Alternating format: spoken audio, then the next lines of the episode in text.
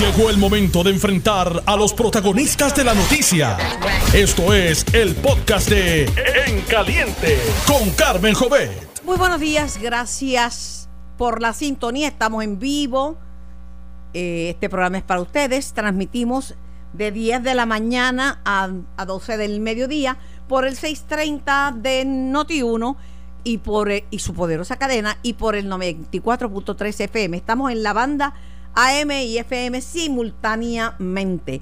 Eh, también me pueden escuchar y, ver a través de notiuno.com, diagonal TV, audio y video. Eh, tengo en línea al, al senador Larry Seilhammer. Buenos días, senador Seilhammer. Buenos días, Carmen, a ti, al pueblo puertorriqueño, a través de Noti1. Si eh, me permite, está, he recibido felicitaciones con motivo de la Semana de la Prensa. Debo decir que no, no conmemoro muchas de las celebraciones que, se conmemoran a diario en Puerto Rico. Eh, eh, la recuerdo, le doy la importancia de los que murieron por defender una idea, un principio, pero me parece que en este momento nos corresponde a los periodistas hacer una profunda reflexión. Y lo digo porque encuestas que se han realizado, la más reciente, la de la Universidad de Sagrado Corazón contra firmas, eh, deja saber que además de haber perdido la fe en los partidos políticos, también han perdido la fe en los periodistas. Así que tenemos que mirarnos, hacer una reflexión y ver cómo podemos mejorar. Ahorita le digo una por una la recomendación del Papa, o se la digo ahora mismo. La primera, no calumniar. La segunda, no difamar. Dice que es muy difícil después que una persona está difamada, dice el Papa Francisco, defenderse eh, ante los medios por el poder, tan grande que tienen los medios. Eh, no enfatizar en lo que él llama coprofilia, que es lo que es sucio, lo que es escandaloso, sino también este pues eh, darle importancia a otras cosas que no, que no necesariamente son, son de mal gusto, es este, por el capricho, por el toque sexual, o por nos hace llamado el Papa a esa reflexión en una pregunta, de, en una entrevista de un periodista argentino, y sobre todo el rectificar cuando nos equivocamos. Eh, obviamente que el periodista le dijo, oiga, para usted no ver televisión y para no leer mucho, entiende muy bien los medios. Y él le dijo, bueno, es que en mi país, porque él habla con su acento argentino, había diarios que uno los apretaba y chorreaban sangre, pero muy interesante. Eh, me le enviaron y se le he enviado a unos cuantos amigos, ¿verdad? Que son eh, seguidores de la, filosofía y la manera de entender el mundo de este nuevo Papa latinoamericano, el primero Papa Francisco. Pero los que lo hacen con la buena intención de felicitarme, gracias, se lo agradezco. Y a los compañeros, el llamado a la reflexión profunda, el llamado a la rectificación cuando nos equivocamos, y el llamado a ser cuidadoso con esta nueva era donde muchas muchas cosas son anónimas, crean angustia, incertidumbre y después no pasa nada. Porque ahora cualquiera es un periodista, cualquiera que tenga un celular, cualquiera que pueda recoger una información. Y lo digo esto con el mayor cariño y el mayor respeto a todos y cada uno de mis colegas. En mi opinión, no está, hay muchos que no estarán de acuerdo, pero creo que es el momento de hacer una profunda reflexión. Buenos días, senador Yo, yo, me, yo me uno a ambas cosas, a la felicitación y al llamado de reflexión, no tan solo a la prensa, pero a, la clase política, a los electores, a los que no votan. Creo que hay una enseñanza bien enorme detrás de todo lo que aconteció. Así que, que, me uno a ambos ambas cosas. dije a la prensa, ¿verdad? Porque esta entrevista que me mandaron, dura dos minutos, de, de, se la envío cuando termine el programa, de un periodista al Papa habla sobre los medios, específicamente los medios de comunicación, pero usted tiene toda la razón, todos tenemos que reflexionar. Y la más importante reflexión es, después de la lección de democracia que ha dado Puerto Rico, después de todos estos incidentes que hemos tenido y seguimos viviendo, ¿Qué va a pasar? ¿Cuándo vamos a tener estabilidad? ¿Cuándo vamos a volver eh, eh, a, organizarnos? ¿Cuánto vamos, ¿Cuándo vamos a volver a, recobrar el prestigio como un país maravilloso para visitar? Eh, y cómo evitar que los inversionistas digan no a Puerto Rico no voy porque ahí lo que son es un montón de pillos no se puede hacer no se puede hacer negocios con Puerto Rico eh, a eso me refiero senador Sejama sí eh, Carmen yo tengo mucha fe mucha confianza y mucha esperanza de que podamos recuperar esa confianza y esa fe en el pueblo y también en las personas que hacen negocio aquí en Puerto Rico. Eh, Estados Unidos ha sufrido residenciamiento de sus presidentes y se han podido levantar y Puerto Rico que eh, por nuestra naturaleza combativa eh, y competitiva competitiva somos personas luchadoras somos personas que, que nos crecemos y aquí no estoy hablando de, partidos políticos, yo creo que lo que ocurrió fue una, una expresión espontánea del pueblo de Puerto Rico, de todos los sectores y de todas las vertientes. Así que confío que próximamente podamos recuperar paulatinamente lo que es la, la gobernanza, lo que es la credibilidad y la confianza para poder hacer negocio aquí en Puerto Rico. Senador Seyhammer, eh, ahora tenemos el, lío de la sucesión. Eh, perdón un momentito. ¿Con quién puedo hablar? Eh, eh, la sucesión. Estaba haciéndole una, una petición a Sami, y por eso lo interrumpí. el, es que a veces es tan difícil, estoy en el aire y, él está allá en el otro estamos tratando de comunicarnos sin poder. eh, que le, quería eh, con esta con el orden sucesional y que la licenciada Wanda Vázquez sea la gobernadora interina, pero que si el viernes no han nombrado un secretario de Estado, se convierte en la gobernadora, pues se ha levantado un revuelo bien grande. Creo que hoy, hoy va a haber una marcha convocada por el productor y comediante Jorge Pavón, conocido como el, el Molusco, eh, pero su nombre es Jorge Pavón, no me gusta llamar a la gente por los apodos. Eh, o por los alias. Jorge Pavón convocó una marcha, pero mucha gente está levantando hasta hasta el liderato popular en la Cámara este su molestia. Ella ha dicho que no quiere quedarse, que no quiere que no quiere ser gobernadora, pero si para el dicen que hay un tranque eh, que unos quieren que sea eh, Tommy en ese comité, otros piensan que debe ser Jennifer y si no tienen y el y que el gobernador según el nuevo día está inclinado a no remitir nombres por ahora pero si no es así ella se queda eh, como gobernador en propiedad el, el, viernes y qué podría pasar pues mira ante ese posible escenario que desconocemos si, si se convierte en realidad pero las expresiones las manifestaciones que ha hecho la secretaria de justicia eh, coloca ante ese escenario si ocurriera la posibilidad de que entonces ella renuncie porque ha manifestado que no le interesa eh, ocupar la silla de la gobernación durante el resto del cuatrenio y entonces aplicaría la ley de sucesión y le correspondería al,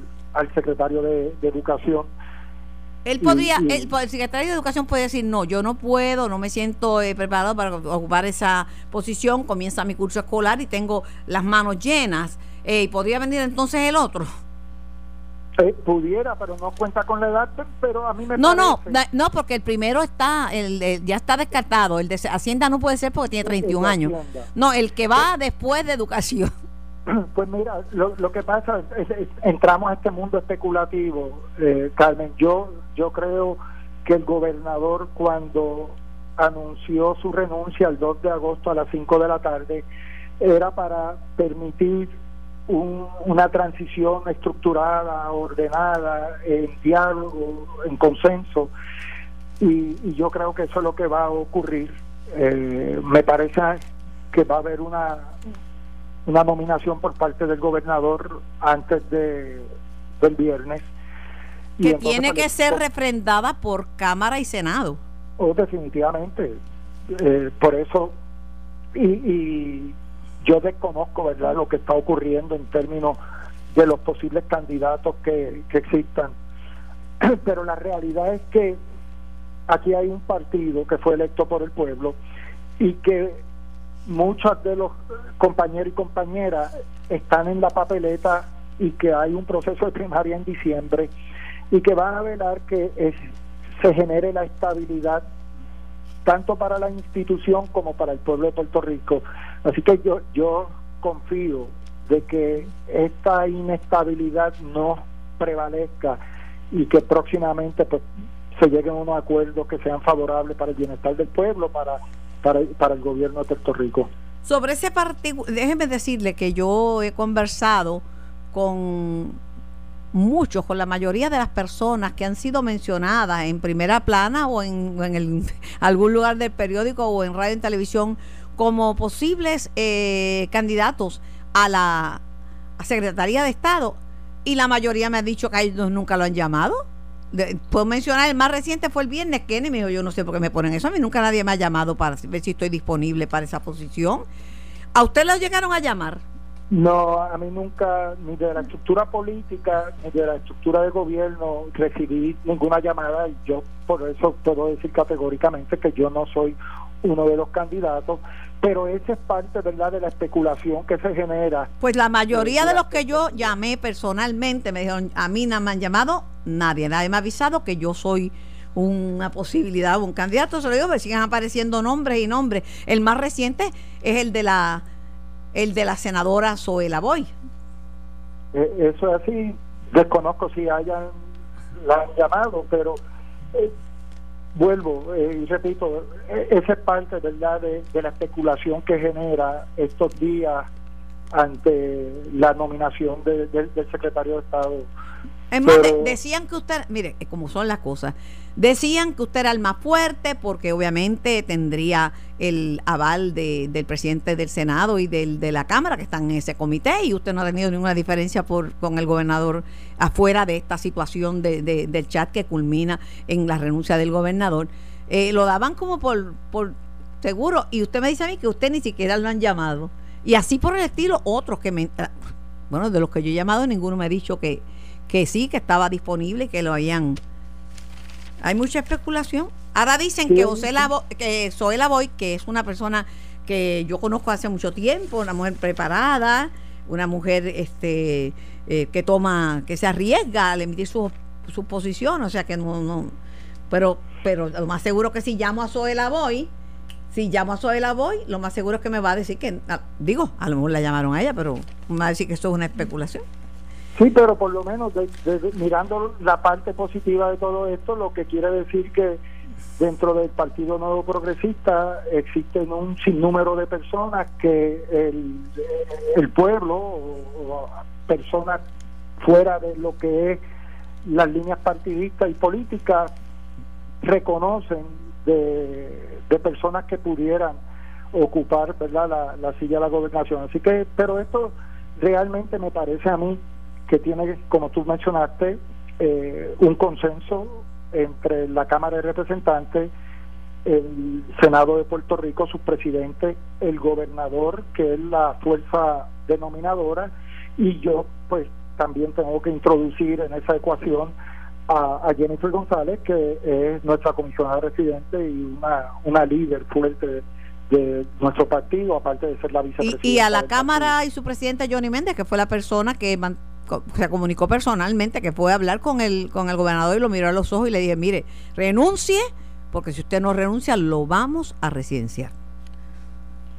Sí, así que eh, es cuestión de horas, ya eh, estamos a, a, lunes 29 y, antes del viernes pues debe haber una, una nominación para que la Asamblea Legislativa actúe y vuelvo y repito, eh, yo confío ¿verdad? en la sabiduría del liderato gubernamental, del liderato político del partido y que eh, podamos volver a estabilizar y, pasar estos momentos difíciles eh, y, y, tener gobernanza. Lo que sí le puedo decir es que no, no, no tiene mucho respaldo la candidatura de, de, de o, que se quedara la licenciada Wanda Vázquez como secretaria de la gobernación, porque si, estando interina ya están protestando, de hecho, los populares en una rueda de prensa donde estaban entre otros eh, Rafael Tatito Hernández, que llevó la voz principal, Luis Vega Ramos y otros representantes populares, Dicen que ellos impulsarían el residenciamiento si Vázquez sube a la gobernación, porque a las, si a las 5 de la tarde no se ha nombrado un secretario de Estado y ella es la nueva gobernadora, eh, el día siguiente el Partido Popular estarán radicando una medida para investigar eh, delitos, posible comisión de delitos y darle paso al residenciamiento en su contra. Sí, pero eh, volvemos a, a especular y hacer conjeturas yo creo que la licenciada Wanda Vázquez, la secretaria... Senador, permiso, senador. Yo no especulo ni hago conjeturas, le estoy diciendo lo, que ellos dicen. sí, sí. Yo hablo del Partido Popular, hace la conjetura de que ella va a ser nominada y que va a haber un proceso de residenciamiento cuando la propia licenciada Wanda Vázquez le solicitó, le peticionó al gobernador de Puerto Rico que nombre a un secretario de Estado. O sea, esa es la petición que le hace, y por eso hablo de que la conjetura o la especulación la hace eh, el Partido Popular en términos de un proceso de residenciamiento cuando ella está pidiendo eh, que nombren a alguien para que ocupe la, la silla de la gobernación. En la primera en la primera plana del periódico El Nuevo Día de hoy lunes 29 de julio pues dice así, se quita Wanda Vázquez y crece Pulseo para reemplazar a Rosello. A cinco días para que sea efectiva la salida del gobernador, la secretaria de Justicia dijo ayer que no tiene interés en dirigir el país. Su decisión intensifica las negociaciones en el PNP, donde prevalecen Jennifer González Colón, comisionada residente de Puerto Rico en Washington, y Tomás Rivera Chat, presidente del Senado. La sucesión legal dejaría con la primera opción para asumir la gobernación al titular de Educación, Eligio Hernández. Entre Jennifer González y Tomás Rivera Chats, ¿quién debe asumir el rol de secretario de Estado y por ende la gobernación a su juicio?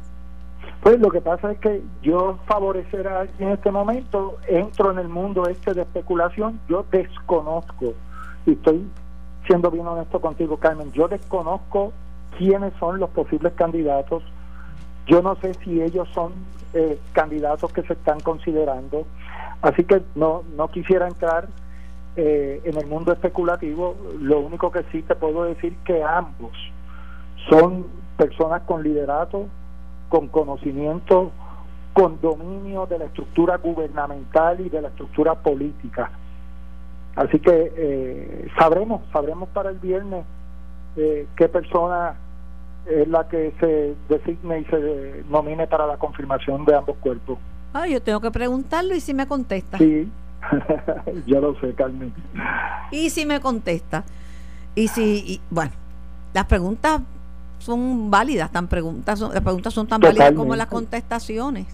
Entonces, este, por otro lado, esto de la sucesión ha traído la controversia, ¿verdad?, de si se debe se debe enmendar la constitución para crear el cargo de vicegobernador. Eso tiene favorecedores y tiene gente que está en contra. Un sondeo, no es una encuesta científica, un sondeo de lo que hace el vocero dice que un por ciento bien alto favorece que, que se cree ese cargo. Pero hay un llamado de alerta y yo eh, privadamente he conversado con, con varios eh, constitucionalistas y hay también diferentes, hay variedad de opiniones y mil definiciones. Sin embargo, el profesor de la Universidad Interamericana, constitucionalista, eh, Carlos Ramos González, dice que hay que tener cuidado con las propuestas de enmiendas constitucionales cuando son para resolver situaciones inmediatas o preocupaciones pasajeras. ¿eh? Y entonces no pueden ser más de tres. Aquí en la lista que hay de, recomendaciones, este, hay muchas, hay más de tres. Hay más de tres. Yo, eh, Johnny Méndez radicó ese proyecto, pero no fue en reacción a, a estos sucesos. De hecho, lo había radicado anteriormente, en cuatro años anteriores. O sea que no es una propuesta reactiva a lo que está aconteciendo. Y a mí me parece, Carmen, que el que vaya a ocupar la posición cuando haya la salida de un gobernador, por las razones que fueran, debe ser una figura electa por el pueblo. Por otro lado, y debería correr, es, correr no, porque no tiene que correr a ningún lado, debería postularse en la misma papeleta donde aparecen el comisionado residente el, y el del gobernador, en esa misma papeleta debería estar el vicegobernador. Pues, eh, es un asunto que se podría examinar de manera que, quizás se le podría dar mayor independencia de criterios si no se corre en la misma papeleta. Así que eh, eh, eso yo creo que sería sujeto a, análisis. Bueno, ayer eh, han sido tantas cosas, ayer domingo.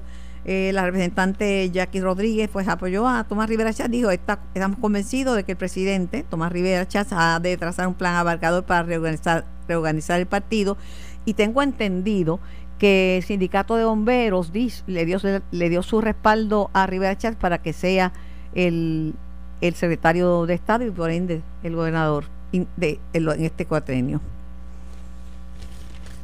Sí, eh, leí esa misma noticia, eh, pero te confieso que el presidente Rivera Chávez eh, en las comunicaciones que hemos sostenido no ha estado promoviendo su candidatura eh, si se refieren verdad al secretario de Estado. Esto no quiere porque había salido una información de que estaba llamando a los alcaldes para que para crear presión. Esa información la había salido.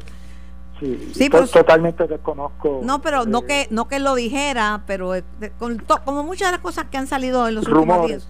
Sí sí, por último y lo más importante usted goza de, de aprecio no únicamente en el en entre los progresistas del, Senado, sino también entre el liderato popular y, y el liderato independentista e independiente. O sea, se le ve como una persona seria y con quien se puede trabajar. ¿Me equivoco? Sí, yo. Eh, en el baloncesto yo aprendí a poder jugar fuerte, pero nunca sucio. Y, y he mantenido verdad esa disciplina eh, uno defiende sus postulados sin tener que, que, ofender a los adversarios políticos que yo los considero eh, todos mis amigos. Si ha tenido esa capacidad de trabajar en equipo en el Senado si ha tenido la capacidad de poder crear una legislación histórica que fue firmada por el gobernador el marco regulatorio ¿cómo es que usted dice que no va a la reelección para el Senado? ¿Para qué puesto va entonces? ¿Qué es eso? Pues Carmen, te agradezco que me des la oportunidad de explicar eso. Eh, eh, eso no está fundamentado ni basado en las reacciones a lo que ha acontecido. Esa es mi convicción legislativa.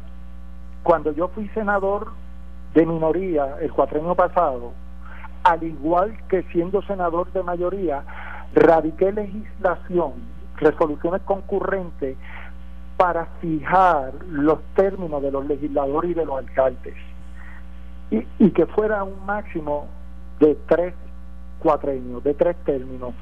Y eso lo hago porque yo creo, y no necesariamente tienen que coincidir conmigo, ¿verdad? Pero desde mi perspectiva, me parece que se debe generar nuevas ideas, personas con otra, con oportunidades, que nadie convierta un puesto electivo en una carrera política. Así que esa es la razón, es el fundamento y ya yo estoy en mi tercer término. Bueno, mi opinión, y esta no es eh, fuente que anónima, la opinión mía es que sería una pérdida lamentable. Gracias, senador Lali Seyhammer. Estás escuchando el podcast de En Caliente con Carmen Jovet de Noti1630. Retomamos el diálogo con Puerto Rico, estamos en vivo y este programa es para ustedes. Converso con el veterano legislador popular Luis Raúl Torres. Buenos días, Luis Raúl. Muy buenos días, Carmen, a ti y a todo el público que nos escucha. Aunque te me vendes muy caro, siempre, siempre es un placer dialogar contigo. Igualmente para mí, para mí es un honor siempre escucharte y participar en tu programa. Cuando digo te me vendes muy caro, es que siempre o tienes una actividad o estás con tu nena chiquita, porque tú eres un papá abuelo también. Eso yo soy un papá abuelo y tú sabes que, eso me tiene el corazón eh, como uno dice, cautivo. Imagínate.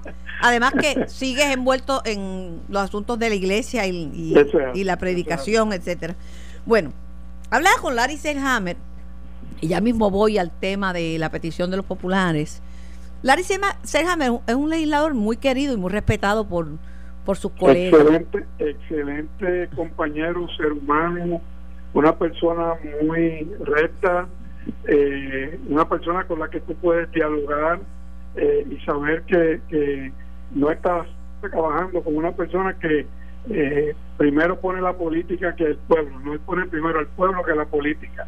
Y, y escuché la entrevista que le hiciste y es una pena para mí que él haya tomado esa decisión de retirarse porque en este momento Puerto Rico necesita muchas personas como él que ayuden a mantener la estabilidad. Pero me, explicó que es por sus propios principios, él radicó un proyecto para que no pasen de tres términos y que quiere hacer bueno lo que él lo que él radicó. Pues sí, y, lo entiendo, y lo entiendo, entiendo sus principios, pero también hay unas situaciones difíciles que está viviendo Puerto Rico y personas de su eh, capacidad, de su carácter, en este momento hacen falta para ayudar a que se pueda estabilizar la situación del país.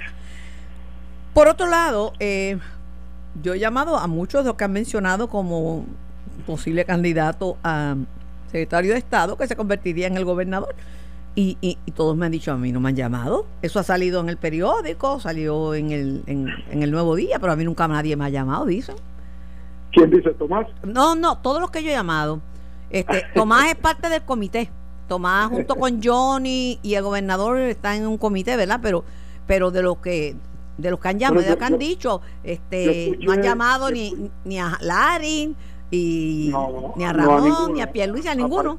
Aparentemente a ninguno, pero yo escuché a un senador del PNP, ahora no recuerdo su nombre porque es uno de los nuevos, diciendo en otra emisora que eh, la persona que ellos querían que pusieran de secretario de Estado para que asumiera la gobernación es el presidente del Senado, Tomás Rivera Chatz.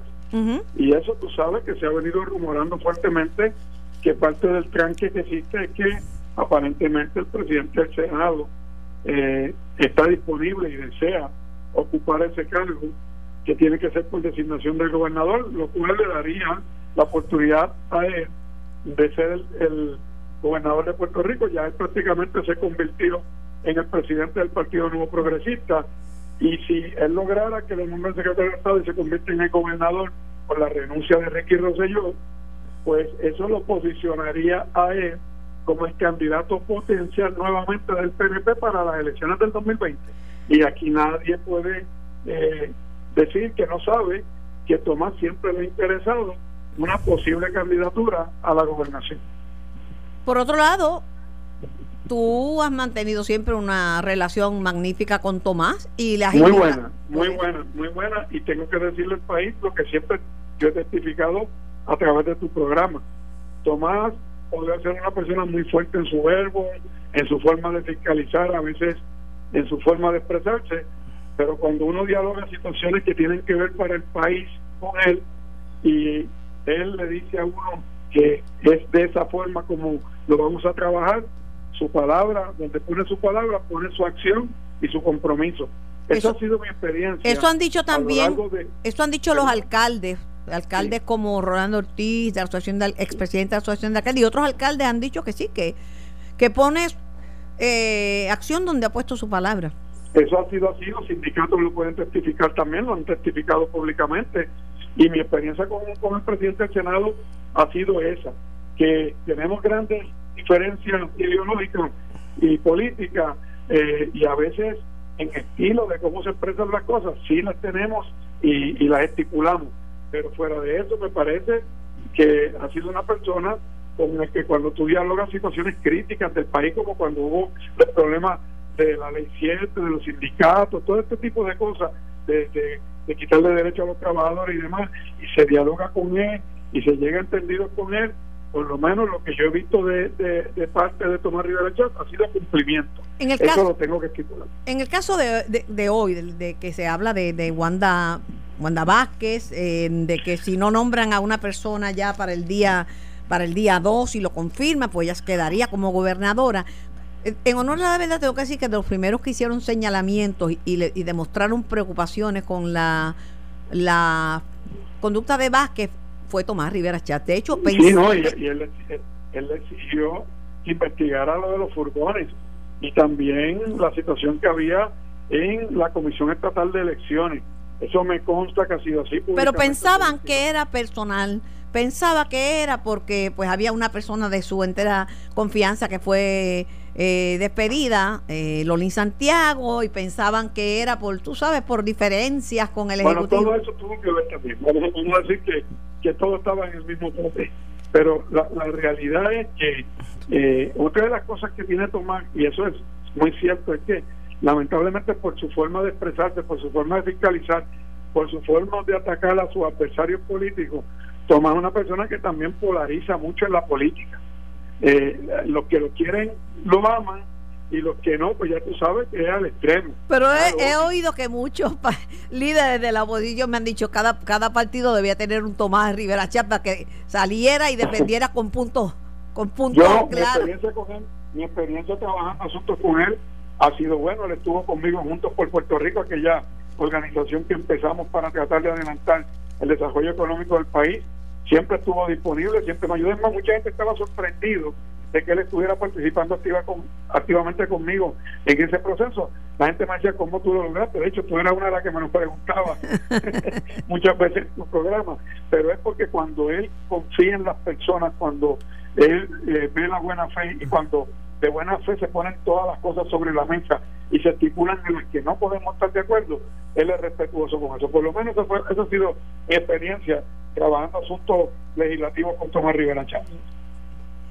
Eh, por otro lado, en los, los líderes populares... De hecho, me parece a mí que esta batalla para posicionarse como secretario de Estado o para él controlar la gobernación, yo creo que él la va a ganar.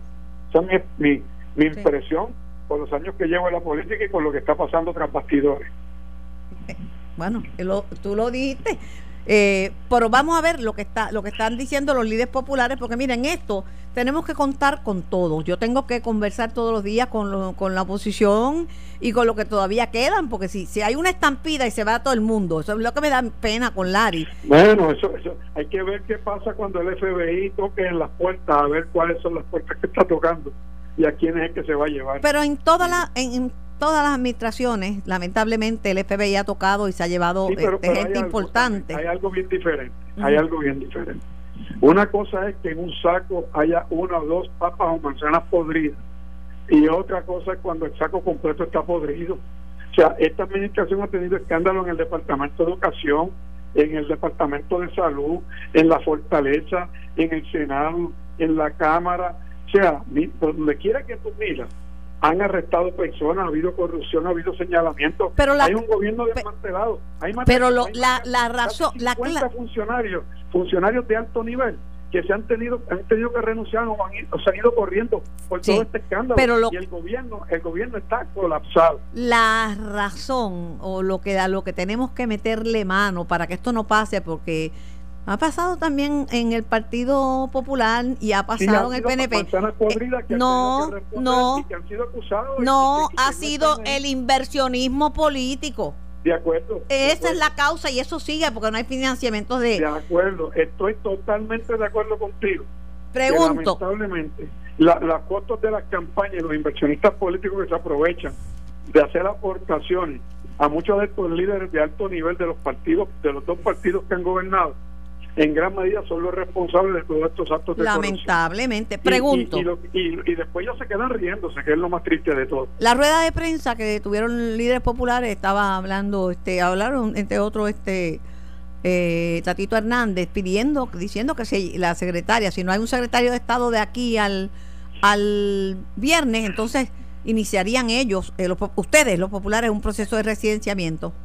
No, no, mira, nosotros no podemos empezar Por eso. financiamiento y nosotros, lo que dijo Tatito es que nosotros estamos exigiendo a la Cámara, al presidente de la Cámara y a la mayoría PNP, que si de verdad quieren estabilizar esto, empecemos clarificando todo, cualquier insinuación o acto de corrupción. Y aquí ha habido unos señalamientos muy serios de cosas que Wanda Vázquez no ha cumplido sus funciones como secretaria de Justicia porque no ha llevado a cabo ninguna investigación. Mira, ni la del chat, ni la de Telegram, ni, ni la de Whitefish, ni la que hubo con las insinuaciones de lo que lanzó Samot, ni, ni siquiera lo que pasó en ACES. Ella no, no ha investigado a Julia Keller, no ha investigado a nadie y ha tenido muchos referidos ante ella. Incluso en ese chat que ahora se le imputa una de las cosas que ella le dice a uno de sus compañeros de gabinete es, no me envíe esa información porque si me la envía tengo que investigar y tengo que opinar. O sea, negándose a cumplir con sus funciones ministeriales de secretaria de justicia. Yo creo que ante la duda, saluda.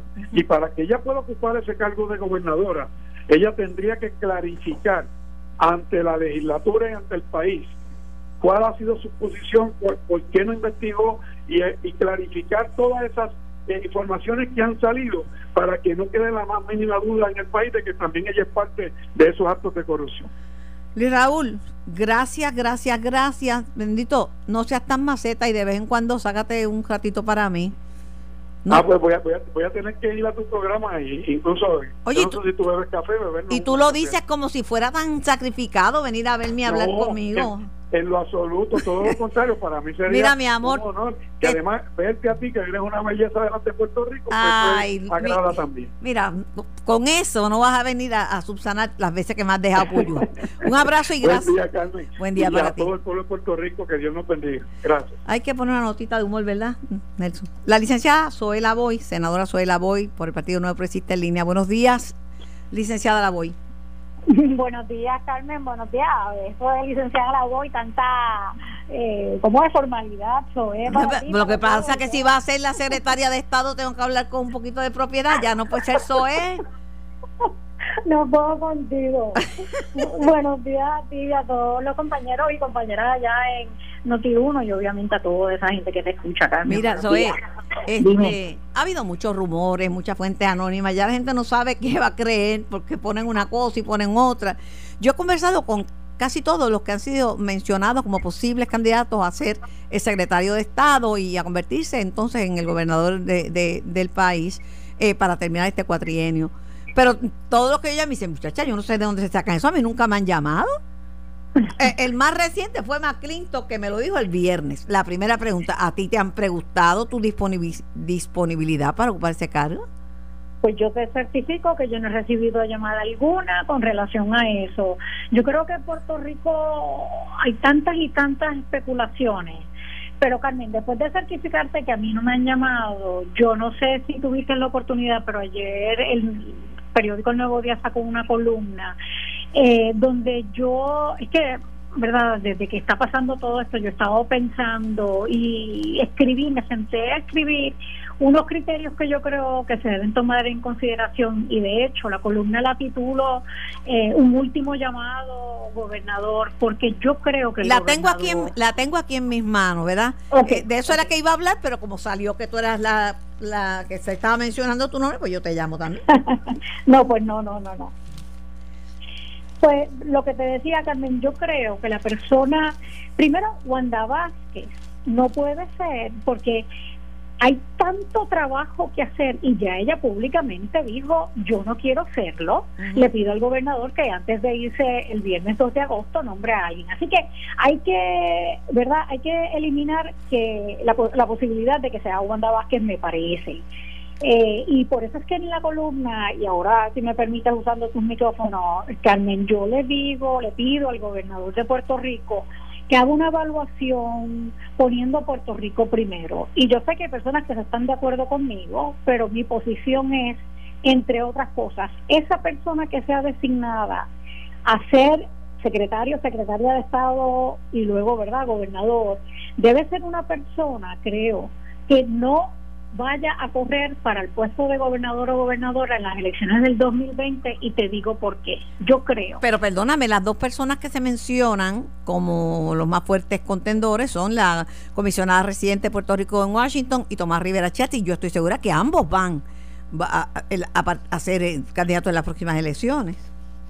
Pues tú ves, yo a quienes, a los dos los quiero mucho, los respeto, sé la calidad de líderes que son, pero yo creo que Puerto Rico, por la, el momento en el que se encuentra, cada momento de esto que queda del cuatrienio tiene que ser utilizado para devolverle la confianza del pueblo en lo que es el aparato de gobierno. Y me parece, Carmen, eh, que una persona que esté pensando en las elecciones del 2020 no necesariamente va a tener 24 horas al día, 7 días a la semana para dedicarlo estrictamente a la administración.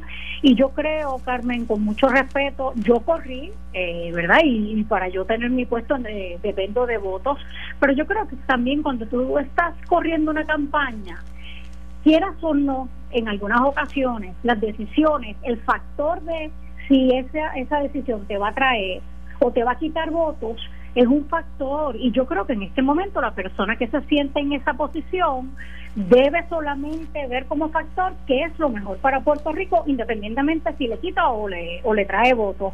Así que nada, y sé que hay mucha gente que no está de acuerdo conmigo y lo respeto, pero mi posición es que debe ser una persona que se pueda concentrar 24/7 en ser él o la administradora del gobierno de Puerto Rico. Hay que con urgencia devolverle la confianza a la gente en lo que es el aparato de gobierno, Carmen. Hay una, una desestabilidad en Puerto Rico. Tú hablas con la gente en la calle y la gente se siente hasta inclusive perdida, frustrada. Así que esa persona... hay, hay daños, hay daños, hay, muchos daños emocionales al país, que de eso vamos a hablar mañana, pero la última pregunta, eh, o más bien la última reacción, antes de que entrara tu llamada, conversaba yo con el representante popular Luis Raúl Torres, quien invitó a hace tiempo a, a, ser parte de un grupo para ayudar al país, Unidos por Puerto Rico, a Tomás Rivera Chats. Eh, él dice que Tomás, Richard, Tomás Rivera Chats, dice Luis Raúl, que donde pone la, la, palabra pone la acción y que él cree que él va a ser eh, el que llene esa vacante, que el que tiene las de ganar en eso es él. Mira, yo otra vez, yo creo que para lo mejor para Puerto Rico es que sea alguien que se pueda concentrar estrictamente en administrar, no pensando eh, en una campaña para el 2020. De hecho, eh, yo me alegro como PNP que Tommy esté como presidente interino y estoy segura que lo vamos a confirmar próximamente del Partido Nuevo Progresista por todas las cualidades que tiene como, como líder y por su conocimiento del partido y de la estructura de lo electoral, etcétera. Pero si al fin y al cabo, aun cuando mi opinión es que no debe ser alguien que vaya a correr, pero si al fin y al cabo es una de esas personas, oye Carmen, por Puerto Rico, desde aquí, desde el Senado, como senadora por acumulación, yo apoyaré y trataré de ayudar en lo que pueda, porque para mí lo importante aquí es que Puerto Rico salga adelante. ¿Cómo no? Agradecida por su tiempo, agradecida por su participación y gracias por contestar nuestra llamada. Claro que sí, siempre a las órdenes. Igualmente. Estás escuchando el podcast de En Caliente con Carmen Jovet de Noti1630. Bueno, y seguimos con nuestros invitados. Le corresponde el turno al líder del Frente Unido de Policías Organizados, Diego Figueroa. Aquí le doy la bienvenida. Buenos días, Diego. Buenos días, Carmen. Un placer para mí. Y más el otro día que en el Salón de las Damas Ilustre vi tu, tu foto en medio de tanta mujer grande puertorriqueña y sentí un orgullo inmenso. Gracias, los honores yo no los rechazo, los acepto, pero el honor más grande es que me permitan dirigirme a la gente todos los días a través de estos micrófonos. Pero gracias, Diego. Amén. Mira, yo tú sabes que tengo una profesión bien grande. Tengo pegado del alma, pegado del alma a la policía. Máxime que todos son de la isla, porque casi la área metropolitana no produce policía. A los maestros por el tema de que, al igual que los policías, no cotizaron para el seguro social. Y ahora, con una situación como esta, ¿de qué va a vivir el maestro? ¿De qué pensión? Y los, viejos, los ciudadanos mayores de edad, ¿verdad? Que son la población más vulnerable en un país donde son la mayoría los baby boomers. En todo este revolú de la salida de eh, la renuncia de Rosselló y las protestas en contra de su administración, ¿Qué ha pasado con los policías? Tengo entendido que, está ya caminando el tema del seguro social para policías y que le van a pagar lo que le debían, que son de las últimas gestiones que hizo que hizo Rosselló. Así que por favor ponme al día. No, Carmen, de primera intención, esa, esa situación que tú presentas, ¿verdad? Eh, obviamente es el sentir del corazón de todo puertorriqueño responsable en esta isla eh, pudiera encontrar un alivio grande y luego que eh, la secretaria de Justicia, Wanda Vázquez, dice que no tiene interés en ocupar la gobernación, el gobernador, en el descargo de sus funciones, en el bienestar de todos los puertorriqueños, nombra secretario de Estado al senador Tomás Rivera Chá. Ahí entonces el pueblo va a tener una garantía específica de todas las cosas que tú estás diciendo, en seguridad, en salud, porque no hay nadie en este Puerto Rico mejor preparado, aunque tenga sus detractores, para ocupar esa posición que Tomás Rivera Chá. Con eso en mente, Pero ahora no dejaron nada arreglado con los policías. ¿En qué, ¿En qué paró el Seguro Social si decían que la Junta y el gobierno estaban de acuerdo en el Seguro Social para maestro y policía? Por eso es que necesitamos una persona que haya que conozca este, sobre ese particular y que ha venido trabajando durante más de tres cuatrenios los asuntos que tienen que ver con la seguridad pública del país y con la educación del país, de los maestros y de los policías. En cuanto a los policías, Carmen, mira, eh, como yo hablé un día contigo, tuvimos una tarde hablando sobre las promesas de, del gobernador. El gobernador tuvo en sus manos cumplir la promesa, arrancando el cuatrenio, de regresar a la policía a la ley 447 y sacarlo de la ley hasta ley 3. Pero no lo hizo. El gobernador, cuando nosotros íbamos donde él, o le enviábamos mensajeros, o nos reuníamos con ayudantes de él, siempre nos decía, vayan a la Junta, vayan a la Junta, vayan a la Junta, vayan a la Junta. Y nosotros eh, logramos, a través de Enrique Quique Cruz, conseguir anuencias con la Junta. Y fuimos a la Junta, y allí nos atendió este Carrión Tercero y nos atendió con mucho agrado, con mucho amor, yo lo tengo que decir, Natalia Yaresco. Y a través de Natalia Yaresco es que nosotros hemos conseguido todo lo que el gobernador se atribuyó ayer en un comunicado de prensa. Ese sueldo del 15% vino de la Junta de Control Fiscal. La orden del Seguro Social y distribuir el dinero vino de la de la de la Junta de Control Fiscal. Los 300 65 eh, millones de dólares para pagar el dinero de las escalas salariales que ha sido mal pago, lo vino también de la Junta de Control Fiscal. O sea, el gobernador se atribuyó cosas que realmente no son, no son. Esos fueron los gremios. Y tengo que decir que en esos gremios me acompañaron a mí APO, me acompañó el sindicato, me acompañó CONAPOR, eh, me acompañó eh, COP en sus momentos, eh, eh, me acompañó ASPRA, todos nos pusimos de acuerdo, todos fuimos, luchamos todas estas cosas acompañados de Quique Cruz este, en la Junta y todo lo logramos y todo lo que esperamos lograr todavía dirigido hacia un retiro justo y si no logramos un retiro justo, por lo menos salvar a los pensionados y dejar claro una posición de, de, bienestar para los policías que en el futuro se retiren. Te traje este tema porque tú sabes que yo estoy pendiente de todo y, y, máxime de cómo vamos a recuperarnos después de esta debacle tan grande, porque el país tiene que continuar, porque no podemos abandonar nuestra gente, porque los servicios se tienen que dar. Y hoy sale en la página 10 lo de la segunda quincena. Dice que el el gobernador saldrá a su cargo el viernes, pero que convirtió en ley, porque también eso es importante, que él las haya convertido en ley, las medidas relacionadas con la policía, como la que extiende la edad de retiro obligatorio de 58 a 62 años. Tú sabes, y hay que decir no, no la mitad, sino hay que decir todas las verdades. Bueno, lo que sucede con eso, Carmen, es que hay una exposición de motivos en los proyectos y hay unas situaciones que después que cuando uno va y, y, puede hablar con los legisladores, posteriormente el insumo final de, lo, de, lo, de, lo, de los proyectos cambian entonces la situación. Si tú miras bien eso, entonces obligan y dan este un espacio bien amplio a la agencia para saber quiénes se van o quiénes se quedan. Pero que te digo que el que firmó la ley fue el gobernador, porque eso no puede Sí, la firmó por eso. Claro. que pudo no haberla firmado. No, no, pudo haberla no firmado. Con eso no tenemos problema. Pero lo que pasa es que cuando se firma una ley, se tiene que analizar cuáles son cuáles son los, los, beneficios prospectivos o en qué manos van a estar esos beneficios que va a recibir lo que pretende la ley. Pero la ley habla y entonces si deja en un vacío básicamente a discreción de la agencia, de la agencia como es la policía, en cuanto a la administración que tiene que ver con los mismos policías, lo deja en un vacío de cuatro años y cumpliendo con, con, un sinnúmero de, situaciones, el estado físico, el estado este, este, de necesidad, todas esas cosas. O sea, una cuestión que queda en el incierto y que queda en unas terceras manos hacerlo o no hacerlo. Y nadie, es como Sila, Sila dijo, y lo dijo claro así, voy a hacer una orden para sacar fósiles.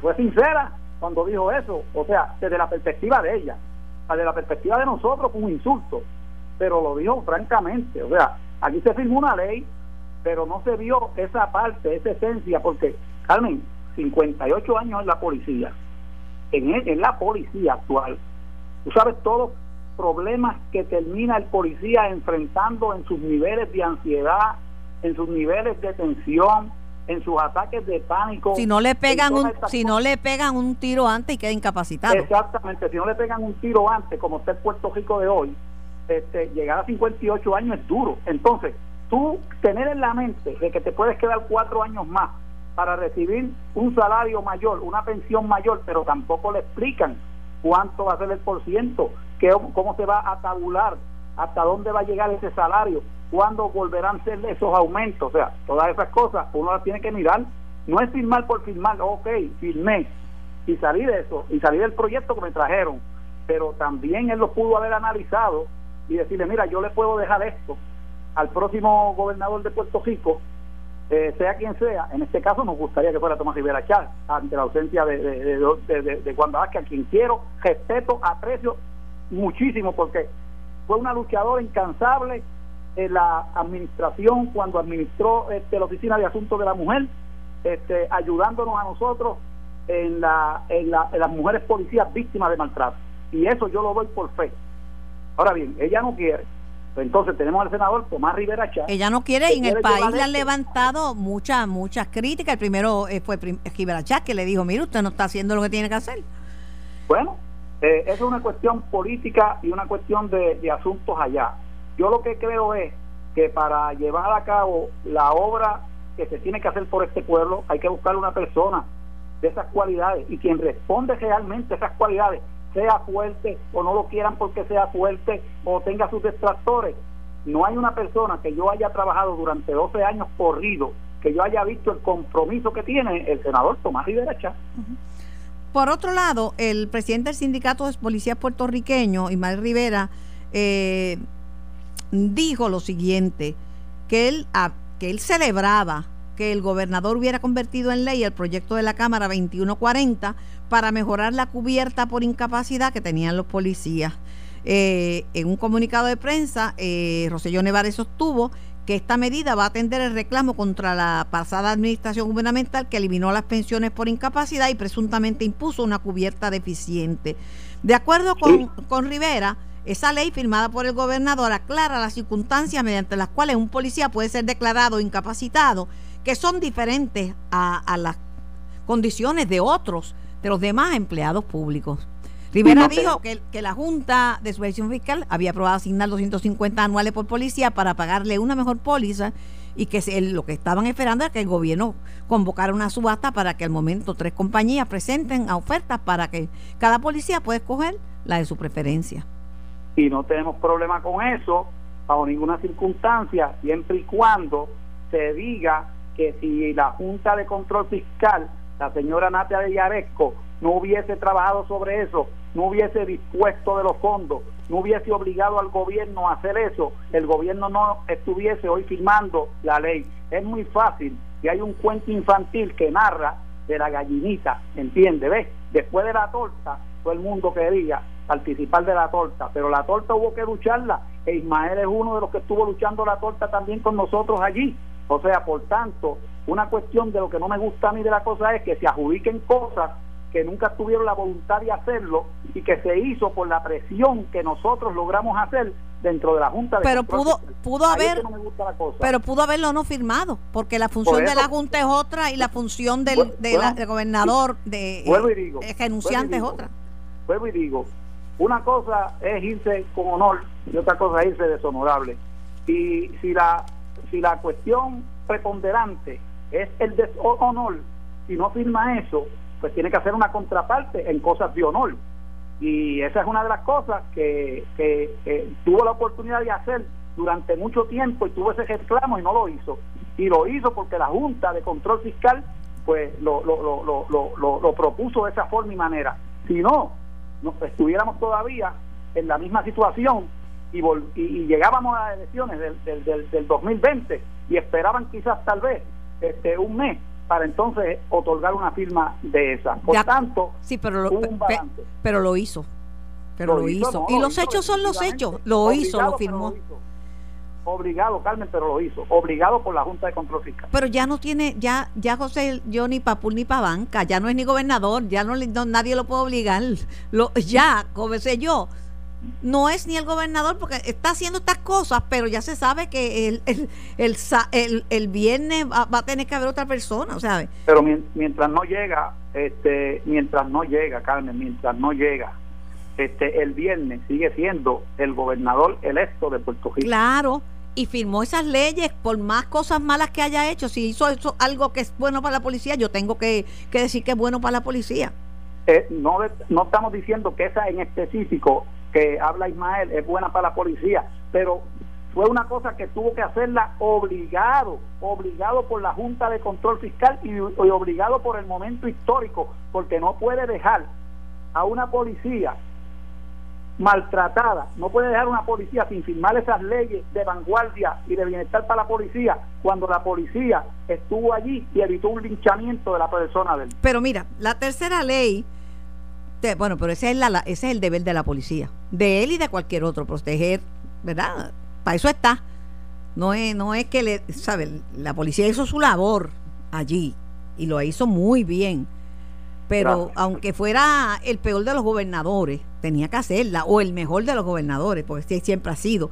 La tercera ley firmada por Rosselló exime del pago de contribución sobre ingresos los salarios de la uniformada que se desembolsen retroactivamente conforme al aumento legislado con la ley 227 del 2004. Y, y, dice que luego de que se incumpliera por 15 años, no sé si eso es verdad, tú me dirás si eso es cierto, si se cumplió por los 15 años, esta, la administración de él ha destinado 122 millones para pagar dicha deuda honrará el aumento legislado y además les proveerá el beneficio adicional para que el aumento esté exento de contribuciones.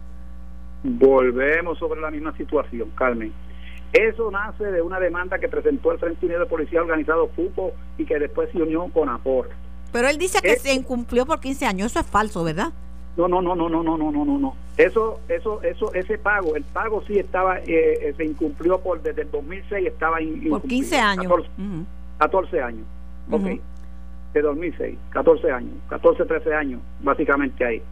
Este, pero, pero, el primero que aceptó esto fue Figueroa Sánchez. Después de haberse negado durante mucho tiempo, Figueroa Sánchez como superintendente aceptó que a los policías no se le había este, eh, eh, cuadrado el, el, el, el, salario, el ajuste salarial a como era. Posteriormente, el gobernador Fortuño lo aprobó y lo hizo. Alejandro García Padilla nos prometió en el inicio que iba a pagar durante cuatro años, tampoco aparecieron, apareció el dinero. Eh, eh, Roselló, el gobernador Roselló, nos prometió, se puso una camiseta de fútbol en una, en una marcha nuestra y nos prometió que iba a sacar la policía inmediatamente de donde habíamos estado en la ley 3, eso no lo cumplió. Ok, estamos hablando entonces del dinero.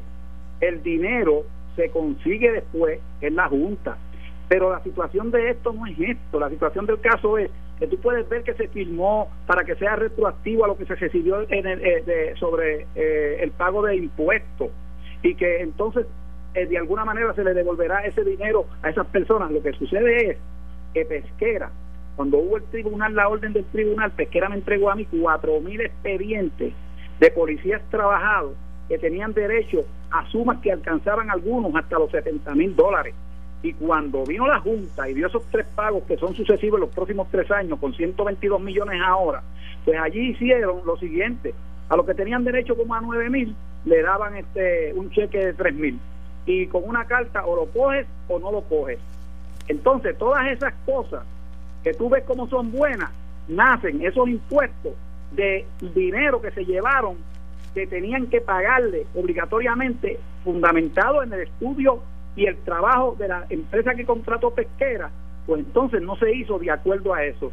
Obviamente, claro, como esta fue una demanda que llevó Pupo y Conapol, y nadie tuvo que poner ni un bellón, ni darle 33% a ningún abogado, ni darle dinero a Pupo ni nada, pues las personas iban allí en un estado de necesidad. Contra, estoy embrollado, este, no tengo chavo, me hace falta un cajito, déjame coger esto, porque la luz de antes es la que alumbra.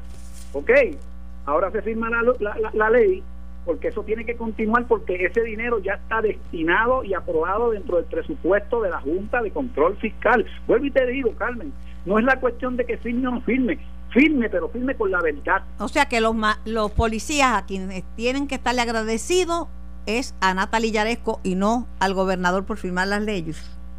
Tienen que estar agradecidos a unas personas específicas, a las cámaras de representantes de los dos partidos, Johnny Méndez, a Tomás Rivera Chá y a sus senadores y a la Junta de Control Fiscal, pero directamente a Fortaleza, no, no, no. Ahora, ahora vamos a la parte difícil, si alguien no se lleva con la Junta y la ha impugnado este ah, bueno. es Tomás Rivera Chat. Tú dices que la Junta es buena bueno, y Tomás y que Tomás debe bueno. ser el que ocupe el puesto, pero no no no cada pegan, cual, no pegan cada, ni con cola. Carmen, cada cual llega a un restaurante. Pero espérate, esa, te, pero te la puse difícil. No, definitivamente. Ah, bueno. A, Carmen, yo te la voy a contestar y te va a gustar.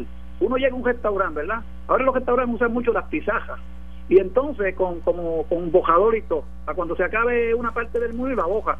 Y allí dice este ajo con salchicha y ahora estamos a las 12 del día es una chuletita con ajo y habichuela, una chuletita con aquello, una chuletita con aquello y una chuletita con aquello. Hay unas cosas que la gente critica grandemente de la Junta de Control Fiscal y que yo también puedo criticar, ¿verdad? De unos asuntos este, que tienen que ver con la situación política de un Puerto Rico colonia. Ok, no hay problema, eso yo no me voy, no, no me voy a entrar a eso ahora, pero nosotros cuando fuimos allí, cuando hablamos con ellos, ellos nos sirvieron un gran menú a nosotros. Y obviamente, como nos sirvieron el menú, porque nosotros supimos llevar el mensaje de que la seguridad pública del país era necesaria total y completamente para que pudiesen existir inversiones foráneas e inversiones de todos lados del mundo en este país y que este país tuviera seguridad, nosotros le abrimos los ojos de otra manera a la Junta, incluyendo a mi amor de la vida, Natalia Yaresco, y desde ahí en adelante, pues entonces ellos comenzaron y todavía están trabajando con nosotros con cosas muy buenas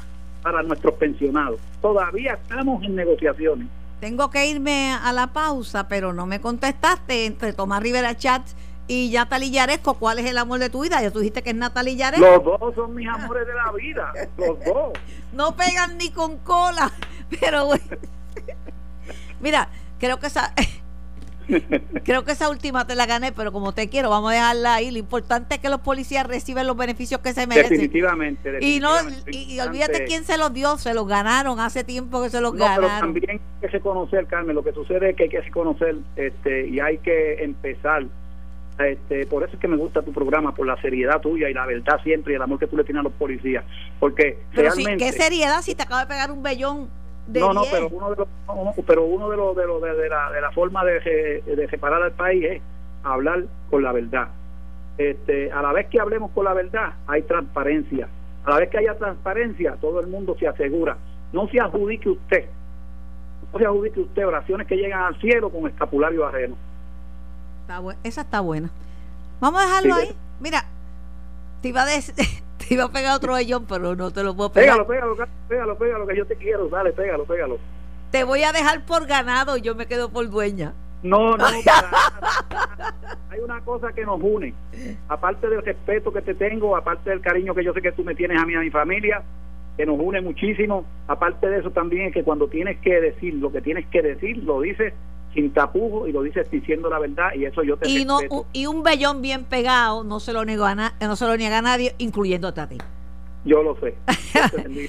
La risa es la sal de la vida y a veces las verdades se quedan suenan mejor con humor. Gracias Diego Figueroa líder sindical del, de la FUPO, Frente Unido de Policías Organizados. Estás escuchando el podcast de En Caliente con Carmen Jovet de Noti1630. Estoy aquí para conversar con los protagonistas de la noticia y para orientar a nuestra gente en un momento de transición que vive nuestro querido Puerto Rico. Tengo Orlando Parga. Buenos días, Orlando. Hello. Orlando Parga y otras hierbas aromáticas. Saludos, ¿qué tal? ¿Cómo estamos? Saludos, un placer conversar contigo. Igual. ¿Vas a renunciar al PNP como renunciaste al Partido Republicano o ya tú no te sientes PNP? Bueno, yo creo que en este momento el Partido Nuevo Progresista es el portaestandarte electoral del movimiento estadista y, como tal me considero afiliado. Ok. Eh, ¿Qué tú opinas de esto que ha pasado y de este tsunami que ha arrasado a Puerto Rico, Orlando, y de esta transición en que queda como gobernador interina Wanda Vázquez y va a haber hasta marchas en contra de, su gestión. Y máxime luego que se publicó un pedazo de una alegada conversación entre Raúl Maldonado y ella, en que ella dice, no, yo no voy a bregar con eso, no voy a opinar, porque la fiscal general, la fiscal Castellón dijo, no, un momentito, eso no ha sido autenticado y nadie puede decir que eso es verdad, pero bueno, la verdad es que no, no tiene buen respaldo, por no decir ninguno, eh, Wanda Vázquez. Mira, Carmen, por, por un lado esto es una desgracia, eh, es una tragedia personal para, para el gobernador, eh, y, para los que lo hemos seguido y le hemos, le hemos dado mucho cariño y, mucho respaldo. Eh, por otro lado, es una es una gran experiencia eh, democrática. Yo creo que el, el pueblo de Puerto Rico pues ejerció un poder de convocatoria extraordinario, hizo una hazaña al forzar la renuncia del gobernador sin que eh, se registrase eh, derramamiento de sangre eh, ni, ni, ni muertes que, que, de que haya que lamentarse. Orlando, te pido disculpas porque había estado llamando a la comisionada residente de Puerto Rico en Washington, Jennifer González Colón, y la tengo en línea. Ya mismo, tan pronto termine con ella, retomo el diálogo con Orlando Parga. Buenos días, Jennifer. Buenos días, Carmen, y a todos los amigos de noti Fácil no han sido estos días para Puerto Rico. Y mi preocupación es la imagen de Puerto Rico, es cómo queda en los Estados Unidos, cómo queda a nivel internacional, cuánto va a afectar eh, la llegada de turistas y de cruceros al país y cuánto va a afectar el que algunos inversionistas digan, no, ahí yo no voy, ahí yo no voy a hacer negocios. Bueno, ya eso se está viendo con, eh, obviamente, cómo se ha afectado con los barcos, los barcos de crucero, eh, pero yo creo que donde más se ha visto es en inversionistas en la isla que han aguantado eh, partes de su inversión en distintos proyectos y pues, tenemos conocimiento de eso, específicamente en el área de energía, en el área de retail, donde están básicamente detenidas el proceso de, de muchas personas que vienen de afuera a invertir en la isla por el ambiente de inestabilidad. Por eso es tan importante que se establezca cuál va a ser el orden sucesoral, quién va a ocupar el cargo de gobernador, para que mantenga la credibilidad y, eh, ante no solamente el gobierno federal, sino también ante los mercados, ante el turismo y ante el, ordenamiento local. Pero también hay que darle eh, certeza, ¿verdad? Certeza eh, a todo el sector de, negocios en la isla y también en las agencias federales. Recuerda que muchos de los fondos federales que ya se aprobaron dependen de que hayan funcionarios a nivel eh, federal aprobando los planes que se establecen a nivel estatal eh, para poder recibir los, recursos. Si tenemos jefes de agencia que han dimitido a sus cargos, que tienen rol eh, importante en el manejo de esos planes, pues obviamente se atrasa todo ese proceso. Por eso que yo creo que es urgente que se nombre eh, al, que vaya a ser secretario de Estado, que sea obviamente eh, coordinado, consentido por los cuerpos legislativos, de manera tal que podamos tener una línea sucesoral inmediata que vuelva a restablecer credibilidad, que vuelva a restablecer eh, seguridad eh, en, la isla. Y en el caso mío, todos aquellos, aquella persona que vaya a ser confirmada al cargo, lo primero que yo le, diría es que cuente con mi respaldo para, para traerlo a la, a la capital federal reunirnos en la Casa Blanca, reunirnos en, en el Congreso y las agencias federales a cargo de estos fondos de recuperación. Eh, en la medida que nosotros no hagamos eso, se sigue creando un ambiente de inestabilidad que al final del camino lo que hace es retrasar los procesos de recuperación, no solamente fiscales o de los mercados, sino también pero Jennifer, y la gente que lo necesita. Aunque parece un siglo, Puerto Rico, digo, yo me siento, ya aunque me peleen a Puerto Rico en Estados Unidos, me siento más orgulloso de Puerto Rico, porque aquí, en dos semanas se resolvió esto. La salida del, del gobernador es inminente y el viernes va a haber una persona eh, como secretario eh, de, de, Estado que se convertirá en gobernador, nosotros puertorriqueños, y las marchas que no las echen en contra de nosotros, porque lo que hemos dado es una demostración democrática de que, de que Puerto Rico es un país militante. O sea, ¿por qué nos van a echar esto como, como malo. Si lo malo es el inversionismo político y en Estados Unidos y aquí, eso, eso existe. Puerto Rico no debe pagar por nada. Carmen, lo que pasa es que una cosa es lo que hagamos nosotros localmente y otra cosa es el impacto que eso tiene en relaciones de negocio, impacto que eso tiene también en, en los funcionarios. Muchos de los planes, eh, independientemente de quién sea la persona que se va a poner, ya el gobernador dimitió, eh, y gracias a Dios todo esto pudo resolverse de, una manera pacífica, eh, de una manera de altura, yo tengo que decirlo así, yo el pueblo de Puerto Rico se creció eh, en las pasadas semanas ante ese reclamo y con, y con motivos, pero también en la realidad, el gobierno tiene que mantener su operación y máxime cuando hemos conseguido una, una, gran cantidad de fondos federales, pero todavía tenemos tanta gente viviendo bajo toldos azules. Hay personas que necesitan, por ejemplo, sus recursos de la tarjeta de salud, que tenemos un precipicio fiscal ahora en, noviembre, en septiembre de este año. Y se, ya la Cámara está próxima a aprobar un proyecto en el hemiciclo, pero hay que hacerlo también en el Senado. O sea, la pregunta que se hace aquí en la capital federal todo el tiempo es tenemos, hay gobierno, eh, eh, los funcionarios que están a cargo ya no están. ¿Quién va a ser la persona? Yo te voy a dar un ejemplo más básico. El ejemplo en la carta que se me envió eh, a finales de la semana pasada, revistiendo uno de los procesos de desembolso de fondos, precisamente por el ambiente de inestabilidad. Así que quien sea que vaya a juramentar el próximo viernes como como gobernador, como secretario de Estado y, y próximamente, ¿verdad?, como gobernador, tiene que comenzar a girar esta rueda de volver a correr la economía, de volver a correr eh, la, la, cuestión básica en la isla, ¿verdad? Para que no solamente el turismo en la zona del Viejo San Juan, sino aquellas personas que están interesadas en, hacer negocios en la isla, así sea, no le cueste eh, el pérdida de empleos. Eh, al pero cuando se, al final de camino todo lo que vamos a ver. Jennifer, cuando se anunció que los beneficiarios del PAN van a recibir a partir de, de hoy, eh, lunes, un aumento y que se aprobaron este 600 millones de bueno yo espero que eso sea señal de que el de que el gobierno federal no va a castigar a los puertorriqueños que eh, eso, esos fondos fueron los que ya habíamos aprobado en marzo de este año eh, el gobierno de Puerto Rico terminó de cumplir con la entrega de los planes de uso de los fondos que ya habían sido preaprobados. Así que esto es el desembolso normal de la asignación de 600 millones que conseguimos eh, a mediados de este año. Ahora, hay todavía fondos pendientes para desembolso, específicamente en FEMA, cuerpo de ingenieros, reembolso a municipios, reembolso a agencias de gobierno. Los, los, proyectos de recuperación, que estamos hablando de carreteras, estamos hablando de construcción de viviendas que todavía tanta gente nuestra la necesita.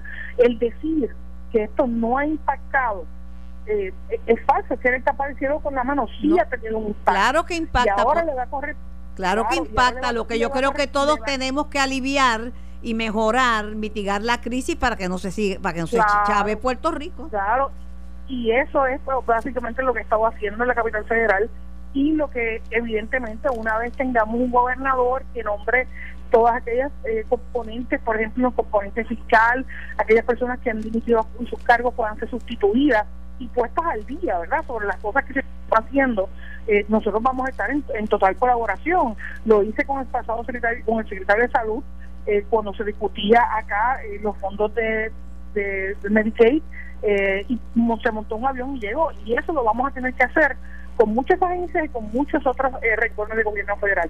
Pero nada que no se pueda, obviamente, resolver.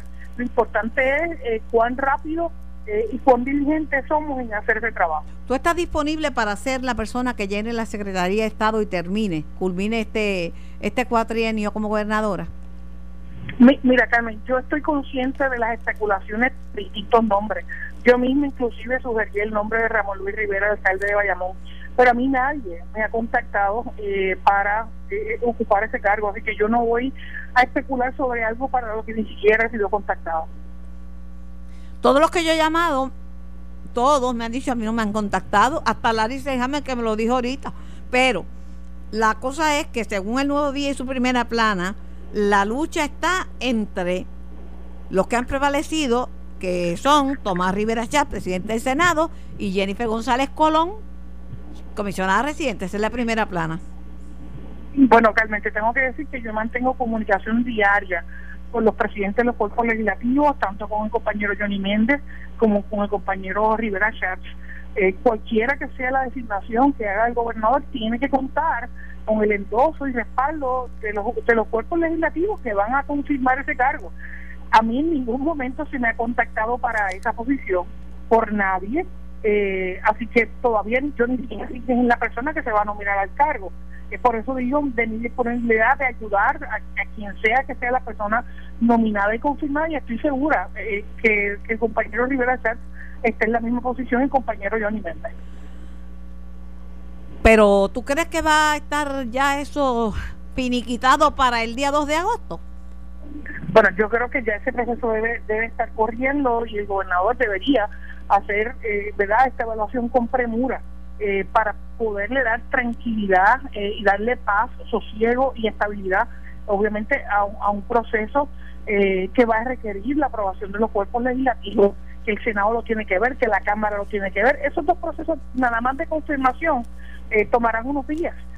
así que cuando el gobernador nomine, lo preferible es, obviamente, que se haga antes de dimitir el cargo especulativamente y porque esta es una situación novel que no sabemos, ¿verdad? Este, la primera vez que pasa esto, ¿verdad? Yo llevo muchos años, muchos años en, el periodismo, pero eh, si Tomás Rivera Chat es la persona, ¿quiere decir que Larry Selhammer se convierte entonces presidente del Senado? Yo no voy a especular sobre cuáles van a ser las movidas del gobernador porque las desconozco. No, pero quiero eh, decir, si quedara, si, quedara vacante una de las dos, la secretaria, eh, la presidenta. Y al igual, y al igual que, y al igual que en el, orden sucesoral de, de la gobernación, hay también un orden sucesoral en los cuerpos legislativos, pero eso sí, le compete a cada cuerpo establecer quiénes van a ser los líderes o, o los ejecutivos de, su organización. Eh, así que eso es un asunto que resolverá el Senado de Puerto Rico. Eh, ¿Y, cuál es el, orden? ¿Cuál es el orden sucesoral en el cargo de comisionado residente? Eh, lo nomina el gobernador. Ok. Gracias Jennifer por confirmado, nominado por el gobernador y me parece que tiene que ser confirmado por el Senado también. Eh, ¿Por el Senado o por ambas cámaras? Por Tengo entendido por el Senado. Jennifer, gracias por contestarme. Pero no hay vacante comisionado. Carmen, no hay vacante comisionado residente. Pero es importante que sepamos cuál es el orden sucesoral porque últimamente a nadie lo sabía y lo que han dicho es que se debe enmendar la constitución, por ejemplo, para tener un cargo de vicegobernador. No sé si tú estás de acuerdo con eso. Estoy, eh, yo creo que el cargo de vicegobernador debe consolidarse con el de secretario de Estado y que de esa manera tienes un cargo electo ¿verdad? por el pueblo de Puerto Rico para suceder al gobernador en cualquier situación eh, y consolidamos las funciones como el secretario de Estado, que era como originalmente los padres de la Constitución vieron ¿verdad? ese cargo y ahí economiza, pero a la misma vez lo hace electoralmente. Como no, Jennifer, gracias por contestarme y gracias por expresarte sobre estas noticias de primera plana. Como no, Jennifer González Colón, comisionada residente de Puerto Rico en, en Washington. Eh, Sammy, retomamos con, eh, Sammy, retomamos con Orlando Parga. Orlando. Aquí estoy. Dame ahí, ahí tienes carne para reaccionar. Bueno, lo primero es que estoy de, total acuerdo con lo último que dijo de, que el vicegobernador eh, debe consolidarse con el puesto de secretario de Estado y que debe entonces ir eh, al proceso electoral junto con el con el gobernador. Yo creo que eso es una idea formidable eh, yo creo que en estas próximas elecciones deben eh, presentarse eh, propuestas de, enmienda constitucional. entiendo que son tres las que pueden ir de, en una misma ocasión. debe pensarse en el límite a los términos electivos de gobernador, alcaldes, legisladores eh, debe establecerse un proceso revocatorio ordenado eh, que responda a, una cuota de peticiones para que pueda entonces eh, iniciarse, como, como ocurre en muchos estados de la Unión y en, y en otros países. así que esa propuesta de enmiendas a la Constitución debe atenderse en los próximos meses para que pueda ir al proceso electoral del año próximo. Entonces, lo próximo es que Luis Raúl Torres, representante por el partido, veterano, representante por el Partido Popular, dice que la persona que va a ser el sucesor y que se va a hacer cargo de la gobernación es eh, Tomás Rivera Chat. Bueno, yo creo que eh, el, el, PNP está eh, en un proceso de, de cuidarse y tiene que hacerlo, de que la persona que vaya a ocupar la silla de gobernador por el año y medio que resta, eh, sea una persona que tenga la capacidad de asumir inmediatamente las riendas de, gobernar el país, que tenga la experiencia eh, para eh, no ir allí a, ver qué es lo que está pasando, sino que pueda inmediatamente coger las riendas. Al mismo tiempo tiene que ser una persona que, que, pueda caminar por Washington como si fuera por su propia casa, que sepa dónde tiene que tocar puertas, eh, qué es lo que hay que hacer para restablecer la confianza de las instituciones de gobierno de Washington en el gobierno eh, y, en el liderato del gobierno eh, en Puerto Rico. Yo creo que eso es vital, importantísimo, que esa persona tenga esa, esa capacidad y al mismo tiempo que, que no se le vea como alguien que va a disputar en la candidatura a la gobernación del año próximo eh, y que no tiene esa ambición ni esa aspiración de quedarse en el cargo. Este, este pueblo, ¿verdad?, ofrece voto castigo y son muchos los que dicen que el PNP tiene que olvidarse del 2020 porque después de este revolú, no, el partido no es viable para el 2020. Bueno, el partido como institución eh, ha pasado eh, situaciones muy difíciles en su historia eh, tiene la capacidad de, de, asimilar el golpe y echar para adelante. Y hay que recordar que el Partido Popular tiene problemas muy serios. ¿El partido no? ¿Será el PNP? Bueno, el PNP los tiene ahora, pero el Partido Popular los ha tenido en, los pasados años. Eh, y ahora mismo es un partido que no tiene no tiene rumbo de ideológico alguno, eh, que, que, que, está en una pugna interna de si se tira a la izquierda o si se va a la derecha. Eh, la verdad es que tienen, ellos tienen sus propios problemas muy serios, muy graves. Orlando Parga, gracias por, por contestar mi llamado. Eh, gracias por participar en el programa y ofrecernos tus puntos de vista. Aquí hablamos con todo el mundo. Dile a tu esposa que llame al terapista, que me lo va a agradecer porque es un gran terapista y puede caminar mejor. ¿Cómo no? Muchas gracias. Que me haga caso, por favor. Gracias, gracias. ¿Cómo no? Bueno, ya casi estamos en las postrimerías, pero antes quería decirte que debes recordar que tu hogar es tu prioridad. Efectúa tu pago de contribución sobre la propiedad inmueble a tiempo. Paga antes del 31 de julio de este año y aprovecha el 10% de descuento. También puedes llamar al 787-625-CRIM o visitar las oficinas del CRIM, eh, que son nueve oficinas abiertas de 7 y 30 de la mañana a 5 y 30 de la tarde en horario extendido. Puedes ir a las, a las sucursales del Banco Popular también y tienes como alternativa la página web crimpr.net. Recuerda, efectúa a tiempo tu pago de contribución sobre la propiedad inmueble Paga antes del 31 de julio y aprovecha el 10% de descuento. Me queda tiempo para una llamadita, creo. Buenos días, ¿quién me habla? Buenos días. Carmen, buenos días, Santiago. Ay, Santiago, adelante, amor. Ah, mira, no le preguntaste a, a Jennifer por el que el FBI está investigando del COI, que es Miranda. Traté de preguntarle de lo que es primera plana, porque si le fuera a preguntar a todo el mundo de todo, ¿verdad? No acababa. es verdad, pero ¿qué, qué clase de confusión? Pero mira, tú sabes lo que pasa. Déjame decirte una cosa sobre el particular.